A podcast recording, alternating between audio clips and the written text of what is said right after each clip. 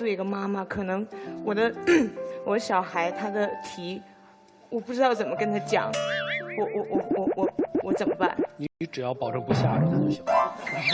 呃，这不能保证啊，得要看我心情。对 对，反正所以我觉得是不浪费的，对，是有用用用武之地的。好，谢谢谢谢默默，谢谢。金老师，我还是跟某一样，我还坚持不浪费。我还讲个例子，这个女人，我认识一个女人，她从小的梦想是当个学校老师。然后呢，她呢一路在国内学得很好，国内的名牌大学毕业，然后有机会到国外，到国外也考了很好的大学。大学毕业以后，因为她的教育背景，她同时掌握了四门外语：中文、英文、韩文、日文。一毕业就得到最西西斗日本最好的公司，在纽约做了高管。这个时候，她碰到她先生了。她先生的教育根本跟没法跟她比，就是一个普通的一个小商人。但这女嫁给他了以后，她就相夫教子了，放弃了高管的工作。她的工作可能是她老公的三四倍，放弃了。这太太，这个时候，这个女孩的妈妈抱怨之极，乃至这几乎破母母女关系破裂了。我培养你这么多年，上了拿了这么好的学位，你嫁了一个人，你就不工作了，当太太了。这个女生是的，这是我最想做的事情。为了这个男人，生了两个儿子，然后在家开始用他所有的知识教育了两个儿子。十多年以后，结果是两个儿子，一个培养到了哈佛医学院，一个培养到了纽约大学商学院，而且在同时，她把她老公那么点儿的小资本重新整合了一下，变成了一个房地产商。这个是由于她的成功案例在当地引起了很多的重视。然后呢，当她五十五岁的时候，当地的一个公立学校把她聘为了校长。她突然间在她五十岁五岁的时候，又圆了她曾经从小想当教师的梦。但是这么十多年，她的母亲一直没有原谅她，就是觉得她浪费了。但最后，她用她的生活经历告诉了她母亲：“我没有浪费，我实现了我的梦想，只是你要给我时间，我要做我的事情。”这个女人不是别人，就是我姐姐。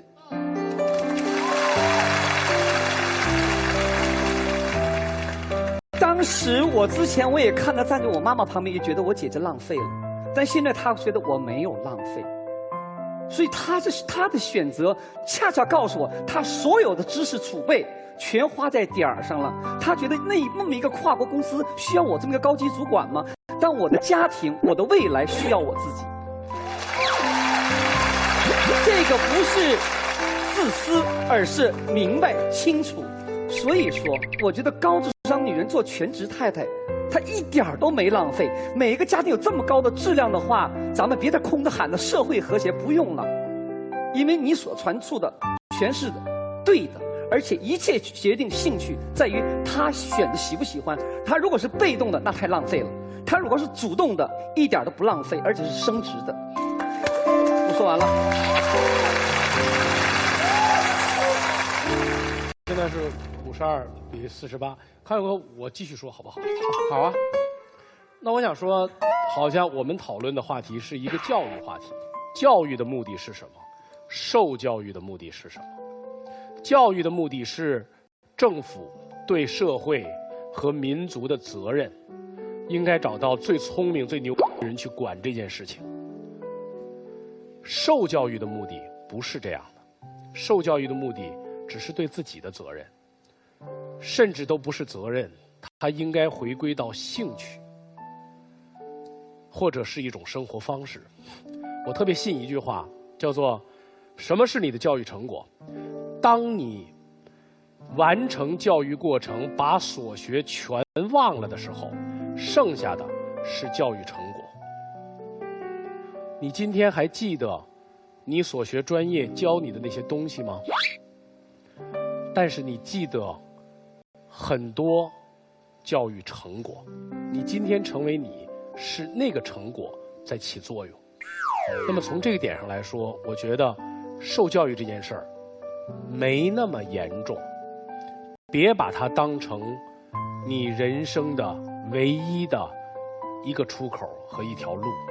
如果这件事儿没那么严重，你选择的那个专业就更没那么严重。你们都喜欢英国的一个演员叫 Mr. Bean，据说他是学物理的，但是他是好演员。还有另外一个最近演什么那什么黑天鹅的那个，好像也是个学什么的啊？对。他们被浪费了吗？我觉得他们进了研究所，我不管他怎么想，对我来说是浪费了。我太喜欢 Mr. Bean 了，所以浪费这件事儿，它有大小尺度的客观标准。小尺度上就是麦当劳吃了一半扔河里是浪费，这张纸我没有正反面打印是浪费，和小尺度上的时间，今天下午我没去成，没赶上我要去的那个事儿，好像我浪费了我的计划。在人生的大尺度上，没有浪费这个概念。我们经常会说，我跟那个人谈了三年恋爱，结果他是个王八蛋。回想起来，我人生是浪费的。但你知道那三年，你怎么假设你的人生没有那三年？你怎么假设你的人生不会浪费在另外一个王八蛋身上？你还常说我找了一份烂工作，那是个烂公司。我在那个公司工作了四年，我是浪费了我的四年。你怎么知道？所以在人生尺度上。没有浪费这件事儿。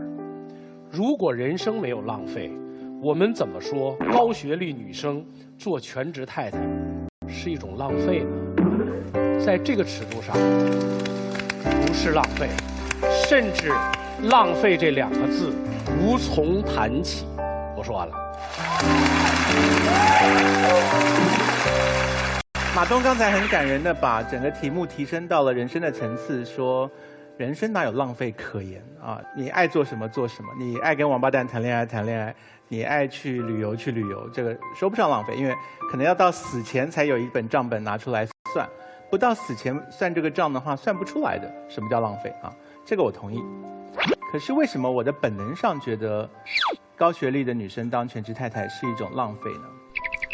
呃，我的“浪费”两个字建立在不是。这一方的立论基础说，我们浪费了社会培养他的资源，或者我们浪费了这个学位所带给这个人的专业知识。我的浪费不是建立在这个浪费上。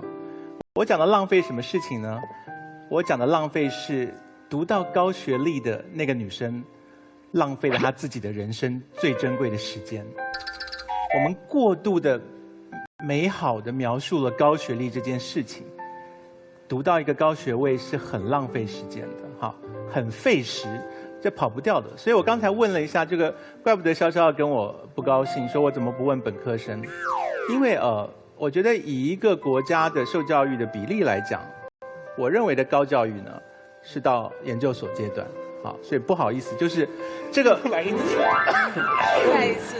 大学在我看起来是通才教育，所以刚才这边的人所说的，呃，大学是成一个碗也好，是打造一个什么才华或能力，那都不是我想的高高学历这件事情。我们现在讲的不是高智商，也不是高才华，我们讲是高学历，你得拿到那张文凭，那才叫做高学历。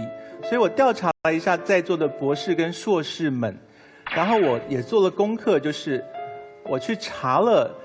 几个不同领域的人的硕士论文，我现在告诉你们听，你们会吓到，因为你们没有念研究所的很多人会过度浪漫的想象高学历在干什么。哈，我告诉你们他们在干什么。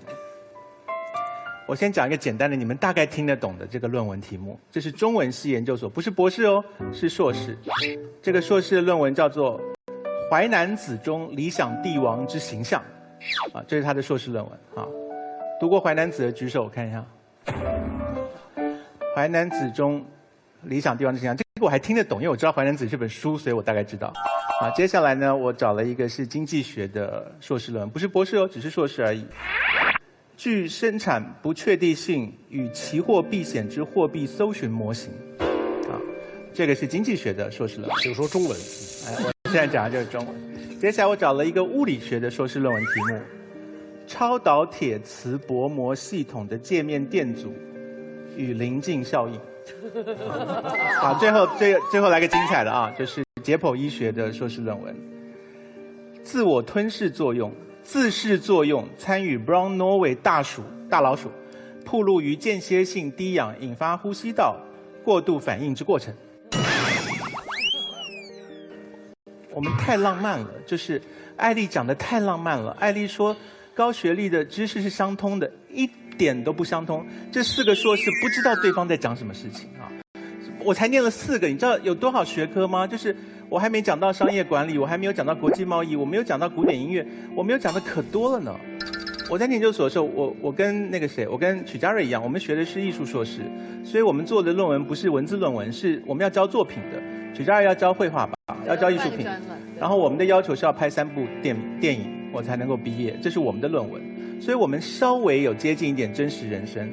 可是我每次走进电影博士班的时候，我碰到的这些好手穷经的老先生老太太们，他们真的满头白发在念博士，因为他们年纪大了，小孩长大了，他们没有事干，他们很愿意来学一个他们有兴趣的事情。就刚刚马东讲的，有兴趣他就来学了。所以呢，就坐在我对面，然后讲了一大堆电影符号学。我完全不知道我们两个讲的是同一部电影，我很惊讶，就是他从那个店里面看到什么的，我一样都没有看到啊！全世界的高等教育其实都很越走越专才，那不是通才教育，所以高学历不是给我们拿来玩呢，拿来让我们变得比较会管理家政系统，比较会带孩子，比较会像呃某某所说的教育小孩高学历很窄。所以那么窄的时候，你都花了这么多力气写了这个自噬作用参与 Brown Norway 大鼠暴露于间歇性低氧引发呼吸道过度反应的过程了，结果你回去看你孩子的呼吸道